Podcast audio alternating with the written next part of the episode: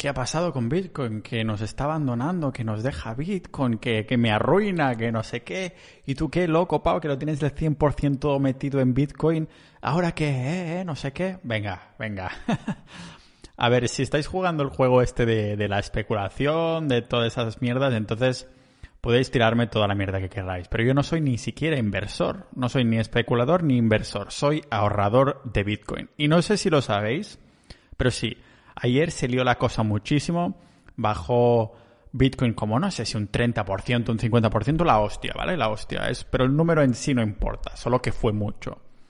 ¿Qué pasa? No sé vosotros, pero yo sigo teniendo la misma cantidad de Bitcoin, o sea, que sí, que el precio bajó en comparación con el euro y el dólar y no sé qué mierdas, pero a mis Bitcoin siguen siendo los mismos. Mm, ¿A vosotros os han desaparecido de vuestras carteras? A mí no. Yo sigo teniendo los, mismos. Si tienes un Bitcoin y ayer seguías teniendo un Bitcoin, felicidades, no has perdido nada. ¿De acuerdo?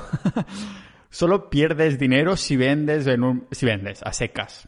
Ya a largo plazo os estoy diciendo. Hoy vamos a hacer un repaso de lo que pasó ayer con Bitcoin, de lo que ha estado pasando estos días y un poco de una perspectiva global más que nada. A ver, yo me prometí que este podcast no lo convertiría en un noticiero de Bitcoin, pero al fin y al cabo es algo que me impacta mucho y no me impacta nada. Me impacta mucho en el sentido de que lo que le pase a Bitcoin está directamente relacionado con todo mi patrimonio, porque tengo el 100% invertido ahí. Y por otro lado, no me impacta nada porque ya me juré a mí mismo, me hice un corte en la mano así con un cuchillo en las dos manos y me di la mano a mí mismo para prometerme que no miraría lo que sucedía a Bitcoin al corto plazo, que me interesaba solo el largo plazo. Y ayer me demostré a mí mismo otra vez más que esta promesa en sangre, en sangre conmigo mismo, sigue presente, sigue prevaliendo, no sé si es la palabra correcta, pero bueno, sigue a largo plazo, nada ha cambiado. Tengo los mismos Bitcoin que, que tenía, Así que nada, no me preocupa nada. Pero entiendo que esto es un poco como una telenovela. Hay, hay un drama. Y no os voy a negar que hay una parte de mí que le gusta, ¿no? Porque hace que la sección de Bitcoin de la comunidad de Sociedad.ninja, la comunidad del podcast que tenía que mencionar al menos una vez y agradecer a todos, pues se enciende. Empezamos ahí, hostia, mirad qué está pasando, no sé qué. Pero me encanta ver que la gente que hay ahí tenemos como esta mentalidad largoplacista y nos calmamos mutuamente, ¿no? Siempre hay esa persona que dice, uy, no sé qué. Ah, pero decimos, calma. Por eso siempre digo yo de, cuando vas a invertir en Bitcoin o en lo que sea, sobre todo en un activo tan volátil como es Bitcoin, da por hecho que mañana o que en una hora te va a valer 50% menos. Si no eres capaz de, soportar esto, tal vez te deberías mirarte otras estrategias de inversión, otros activos y estas cosas. Pero claro, una cosa es decirlo y la otra sentirlo, ¿no? Porque ah, yo me puedo decir a mí mismo que si baja Bitcoin 50% voy a estar tranquilísimo y a día de hoy lo estoy, pero tal vez las primeras veces cuando lo viví, que tampoco hace mucho, yo empecé a comprar Bitcoin cuando estaba a unos 8000, pues claro, entonces cuando lo vives dices, oh mierda, no sé qué. Pero ahí es cuando yo digo, recomendación, hacer un zoom out, hacer una perspectiva, ver lo que está sucediendo a largo plazo. El zoom out, ¿no? Porque es cuando miramos ahora, el momento, ahora mismo, que estamos en una burbuja y no podemos ah, ver lo que hay fuera de esta burbuja. No me refiero a la hipotética burbuja Bitcoin que dicen los medios, me refiero a la burbuja, a la caja de la perspectiva. Hoy vamos a ir haciendo poco a poco zoom out, primero mirando lo que ha pasado en las noticias, el drama de las criptomonedas, o más bien el drama de Bitcoin, y vamos a ir tirando atrás y a ver qué nos dice este zoom out aquí en el podcast multidisciplinar, multipotencial y últimamente de Bitcoin de Pau Ninja.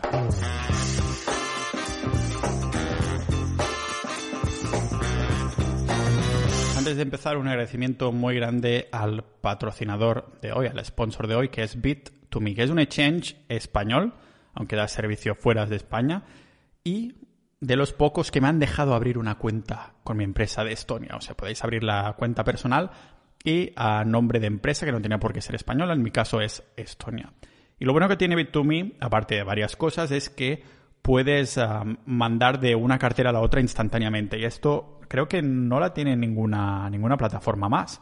Lo que tampoco tiene que creo que es, yo diría que el elemento diferenciador de, de Bit2Me como exchange, de todos los exchanges del mundo, es que tienen un número de teléfono. Tienes un número de teléfono ahí que si hay alguna duda o lo que sea, llamas y te contestan, ¿vale? Le puedes contar ahí lo mal que te está sentando que Bitcoin baje un 50%, le puedes contar tu vida o otra cosa que les interese, ¿vale? Pero seguramente si le hablas de cosas relacionadas con tu cuenta, con tu Bitcoin, entonces sí que le interesa. Y lógicamente tienen otras criptomonedas, que ya sabéis que a mí las otras criptomonedas me dan un poco igual, pero mientras tengan Bitcoin es que estáis bien servido. Y no sé si estáis buscando ahí por, por internet a veces información sobre Bitcoin, aparte de que os saldrá el superblog de pau.ninja contaros, contándoos muy bien estas cosas. Hay como más de 400 artículos en, ah, en la Bit2Me Academy, que es el blog y la plataforma que tienen de educación sobre criptomonedas y Bitcoin. Y tienen ya como más de un millón de, de usuarios y estas cosas. Y siempre que hay alguna duda concreta y lo busques en Google, tienes ahí información gratuita. O sea que realmente es una comunidad que, que lo da todo para, para informar el, y para Bitcoin, ¿no?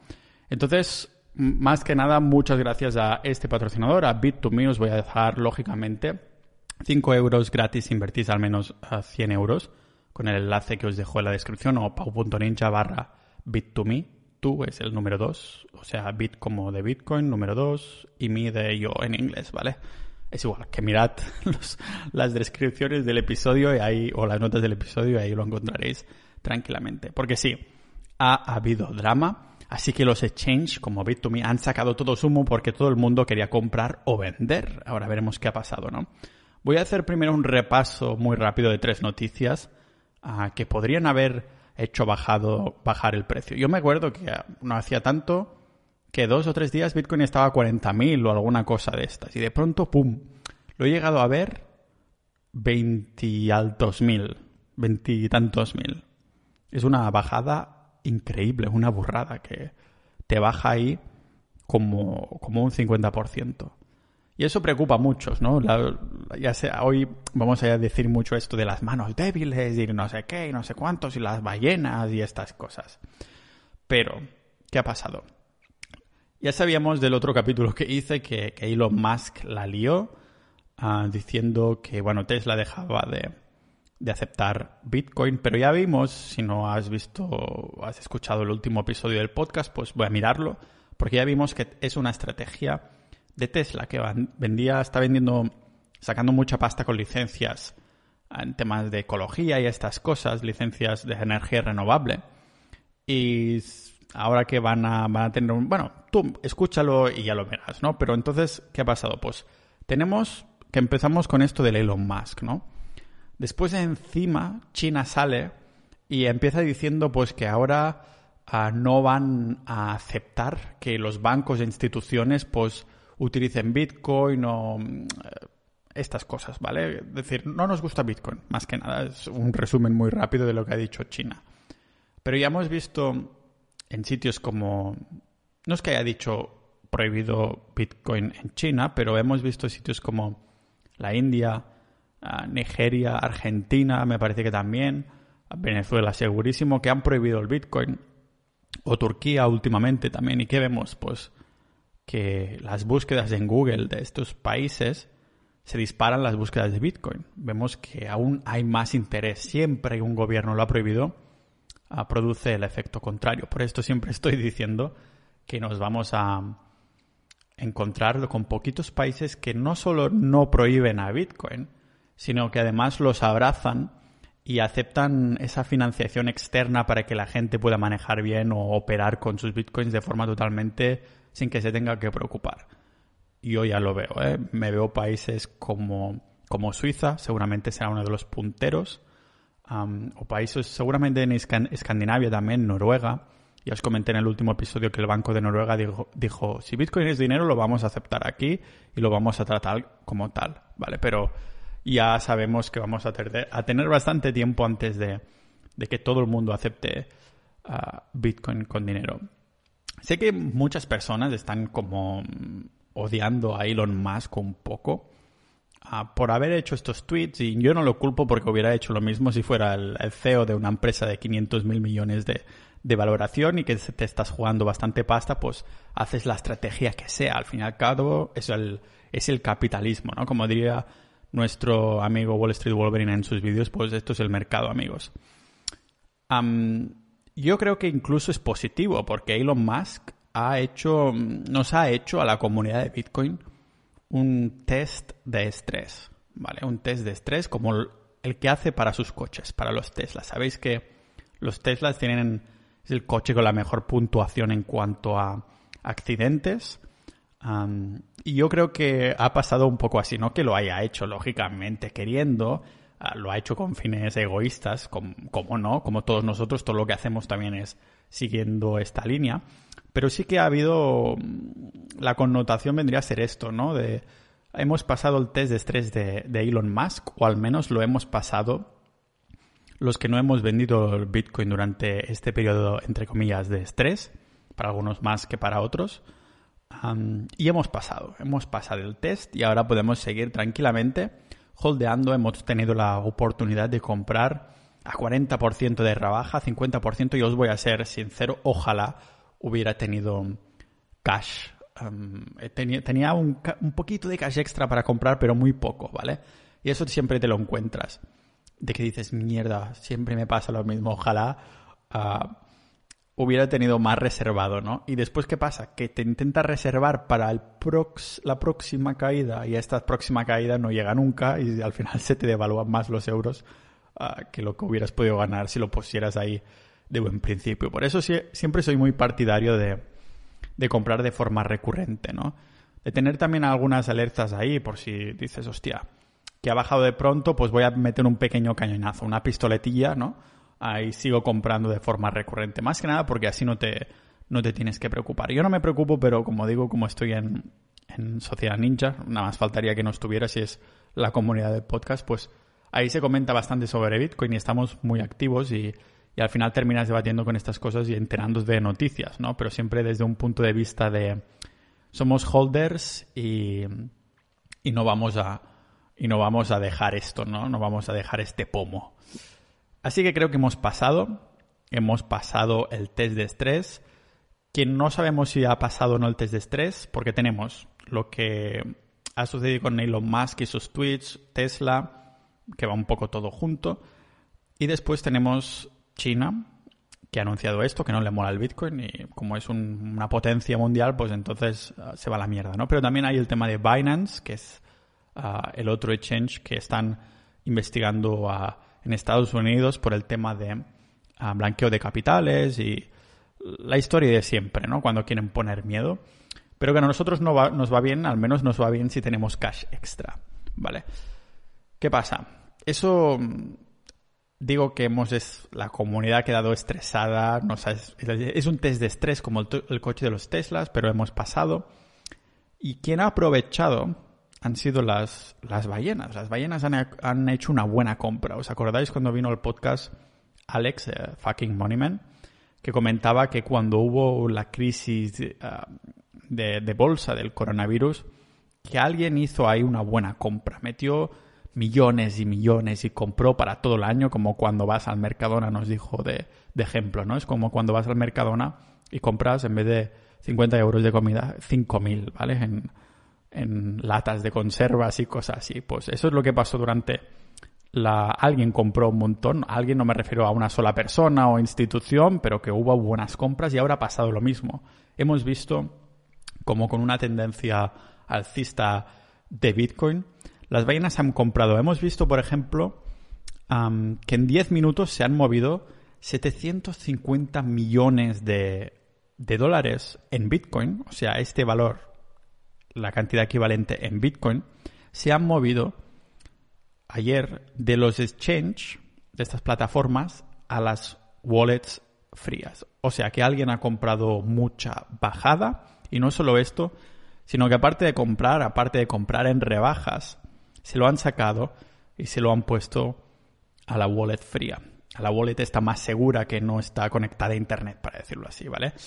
¿Qué pasa? Esto es un indicador clarísimo de que quien se ha dejado tanta pasta en comprar bitcoins, pues que le tiene una fe impresionante y dice esto no lo voy a tocar en un tiempo, por lo tanto incluso me saco de los exchange para que no me toquen los cojones y para ser yo ah, mi propio banco, al menos durante un tiempo, ¿no? Porque aunque ah, los exchanges tengan los datos de estas personas o instituciones que hacen estos movimientos, pues al menos eres libre de, ah, de hackeos, ¿vale? Porque si hackean el exchange y ya no lo tienes ahí, entonces pues esta seguridad extra que tienes, ¿vale? No solo esto, no solo estos 750 millones, sino que una sola cuenta también movió 153 millones a una cold storage, una hardware wallet, ¿vale? Una cartera de estas frías, una wallet fría de, de Bitcoin. Esto ya lo pone en perspectiva. No sé si os acordáis de estas veces que ha venido, que ha venido Mario 10% al, podcast una vez al mes a hablar de bolsa y, y él siempre lo dice, ¿no? Decir, hostia, si, es, si las ballenas hacen esto, tal vez no voy a ir justo a tiempo como hacen ellos, pero voy a ser como el pececito ese que se pone a limpiarle los dientes o que le sigue, ¿no? Y está ahí protegido. Pues nosotros un poco lo mismo, ¿no? Que estamos viendo con la transparencia de Bitcoin, porque es pseudoanónimo, podemos ver los movimientos que se hacen en carteras, aunque no necesariamente sepamos de quiénes son pues estamos viendo ahí que, joder, que si las ballenas compran con, un montón de pasta, a mí no me tiene que dar miedo meter 10 euros, 1000 euros, 10.000 euros, 100.000 euros, ¿vale? Me da absolutamente igual. Porque yo he asimilado esto, que lo estoy haciendo para un futuro, un futuro más bien medio lejano, ¿no? No necesariamente de uno o cinco años incluso, sino que es incluso más lejos que esto. Y las vainas han comprado el Bitcoin. Sí que hemos visto mucha queja en cuanto a manipulación y por esto os decía que muchas personas pues le echaban mierdas a Elon. Incluso había visto yo por Twitter un, bastantes tweets de gente que decía, ah, sí, pues ahora he vendido mis acciones de Tesla y he comprado más Bitcoin con la rebaja, por la rabia que me das, ¿no? Veía un, un tweet de Tim Pool que comentaba un poco los seis pasos que hacen los apoderados para, para mover este mercado, ¿no? Que sería comprar muchos bitcoins, después, claro, el precio sube, hay un FOMO, un fear of missing out, un, miedo generalizado de que se te escapa el tren, entonces ahí la gente compra. Entonces esta, esta gente lo que hace es vender parte para sacar beneficios, pero hacer hold a la mayoría, estamos hablando de ballenas, y esto crea otro pánico y la gente con manos débiles, que se dice que son la gente que mentalmente no está preparada para aguantar bajadas, pues lo venden. Y claro, esta gente que había hecho subir el precio, ahora pueden comprar otra vez más bajo incluso, ¿no? Y se repite el proceso. Eso es lo que decía este tuitero, Tim Pool. Y bueno, puede tener sentido. Y había bastante queja también de rollo, hostia, pues sí que es frágil, ¿no? El Bitcoin que se puede manipular así, pero realmente se puede mm, manipular absolutamente cualquier acción en el mercado, incluso fondos en sí, ¿no? Lo bueno de Bitcoin es que si desapareciera el mercado bursátil como tal, el Bitcoin seguiría existiendo. o sea, si se... Pues ahora vamos a idear un sistema nuevo. Bueno, igualmente te puedo pagar con Bitcoin, ¿vale? No es que sea dependiente del numerito que nos sale en las pantallas en este sentido. Y como os decía, en la introducción tenemos que hacer siempre un zoom out, ¿no? Y si empezamos a hacer zoom out a lo que ha pasado ayer, vemos todo esto de las ballenas, manipulaciones de precios, que pasa en absolutamente todo. Ah, pero si hacemos un poquito de zoom out y vemos la perspectiva, vemos que en las últimas semanas todos los bancos están aventurando al Bitcoin. Lógicamente no va a ser una cosa de anunciar y al día siguiente ya están puestos en Bitcoin, sino que tenemos bancos con ya sea mensajes sutiles o más directos que han anunciado que van a a ponerse, ¿no? Como Wells Fargo, como ah, Morgan Stanley, como ah, Goldman Sachs o JP Morgan, uh, Citibank y cientos de bancos, bancos alrededor del mundo, ¿no? Justo, me parece que era el usuario Pauet, mi amigo Pauet dentro de Sociedad Ninja, que comentaba, publicaba una noticia en el Discord que tenemos de que el Banco Central Europeo anunciaba que, bueno, que Bitcoin era como los tulipanes, era como la estafa de los tulipanes y que todo el mundo debería huir de esto y demás, ¿no? Lo entiendo perfectamente también, igual que Elon Musk, si yo fuera el Banco Central Europeo me, me doy cuenta que hay un activo que por fin después de, bueno, desde que se creó, se crearon los bancos centrales, que hay un activo que me pueda hacer sombra por mucho poder que yo tenga, pues lógicamente le voy a tirar mierda y aprovechar todo lo que pueda, ¿no? Para, para intentar meterle un poquito de sombra a todo el asunto. Lógicamente las personas que lean estas noticias pues serán las primeras que, que se van a asustar y no comprar y entonces podrán seguir con su mierda más tiempo. Me refiero con su mierda a la de los bancos centrales. Pero el Bitcoin está aquí para quedarse. Yo esto lo veo bastante claro y por esto duermo tranquilo, ¿de acuerdo? Hemos visto mm, el valor que tiene Bitcoin al fin y al cabo, eh, y lo repito otra vez, es de ser dinero duro y, lo puse en Twitter.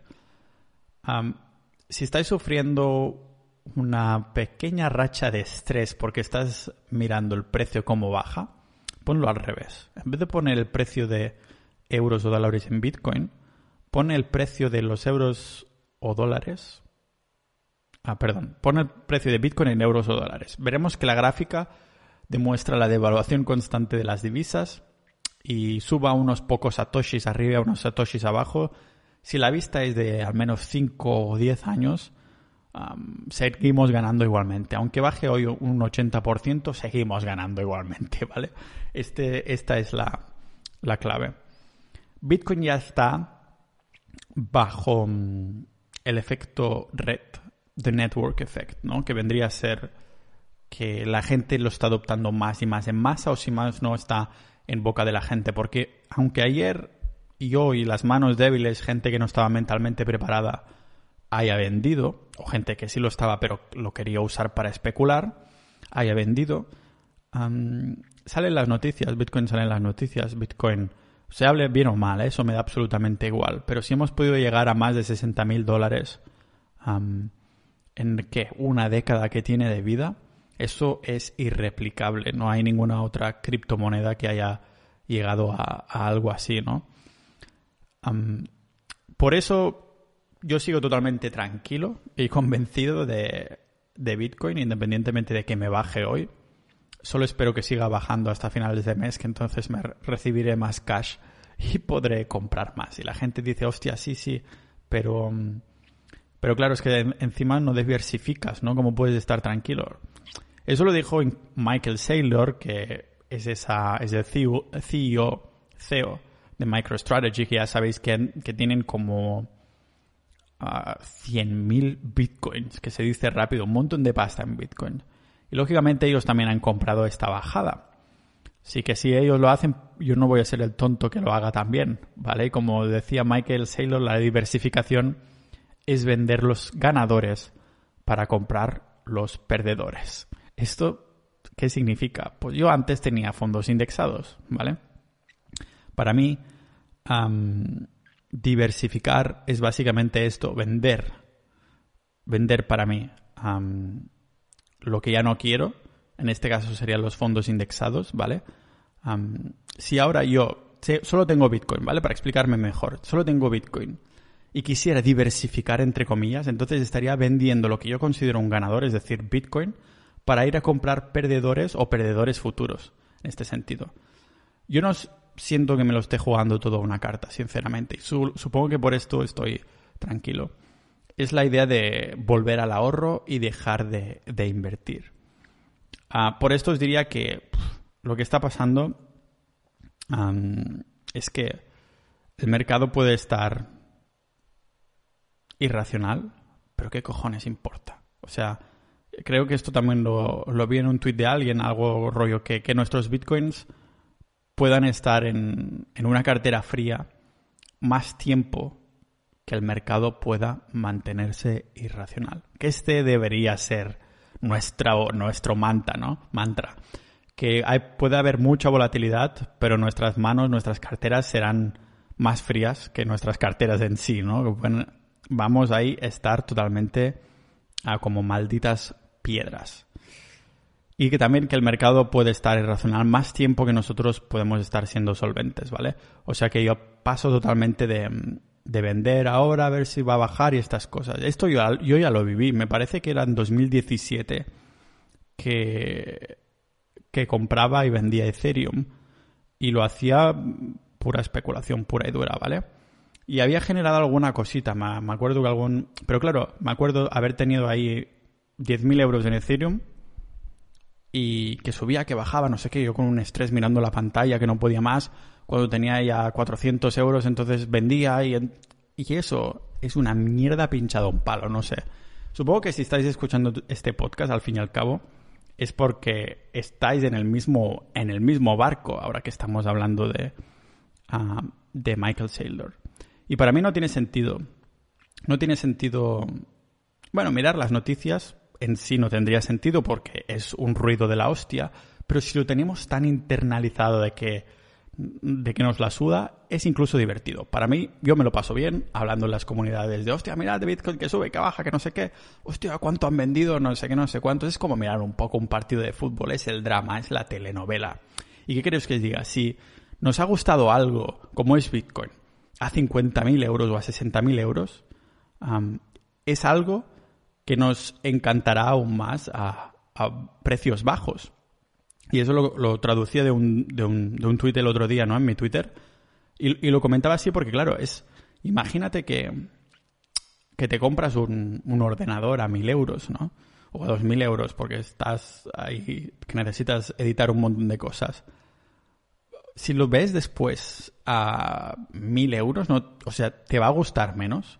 A lo mejor si lo has hecho por el, por el show, ¿no? Por el flex, entonces tal vez sí, ¿no? Pero si lo has comprado por utilidad, por pensando en qué vas a utilizar esto o en qué no vas a utilizarlo, cuál es el propósito de comprar esto, entonces te la suda completamente el precio. Ah, dices, hostia, hubiera podido comprar un poquito más barato, pero al fin y al cabo lo compraste para que cumpliera una utilidad. En mi caso, yo compro los bitcoins para devaluación del dinero fiat, para protegerme de los bancos centrales, ah, del, sistema monetario actual en el que estamos. Así que, si yo compré algo que me gusta a precios altos, a precios bajos me da absolutamente igual que este precio bajo. Sigue cumpliendo mi utilidad y yo sigo teniendo los mismos bitcoins ayer que hoy, incluso un poquito más porque he podido comprar un poco más. Esto se está convirtiendo en un podcast de actualización Bitcoin. No, en verdad no. Pero ya que hay drama, ya que hay telenovela, he pensado, vamos a hacer un capitulillo de actualización, a ver qué tengo aquí en mente, en el tintero, ah, porque es, es como un partido de fútbol, como os digo. Pero a todos los que estamos aquí me parece que nos gusta lo que compramos y no nos importa que después baje un tiempo de precio, y a volver a subir. Y aunque no vuelva a subir, estamos ya protegidos totalmente. Eso segurísimo. Poned la gráfica en perspectiva, más de 5 años a 10 años del dinero, de la devaluación del dólar y el euro, y con esto el estrés se va absolutamente. Dices, tengo aquí un dinero de verdad que es escaso, si están vendiendo significa que hay más liquidez y podré comprar más Bitcoin para mí después. Así que si os parece lo dejamos aquí. Nos vemos cuando vuelva a haber drama. A lo mejor hay una subida del 100%, a lo mejor hay otra bajada del 50%. Me da absolutamente igual. Un abrazo.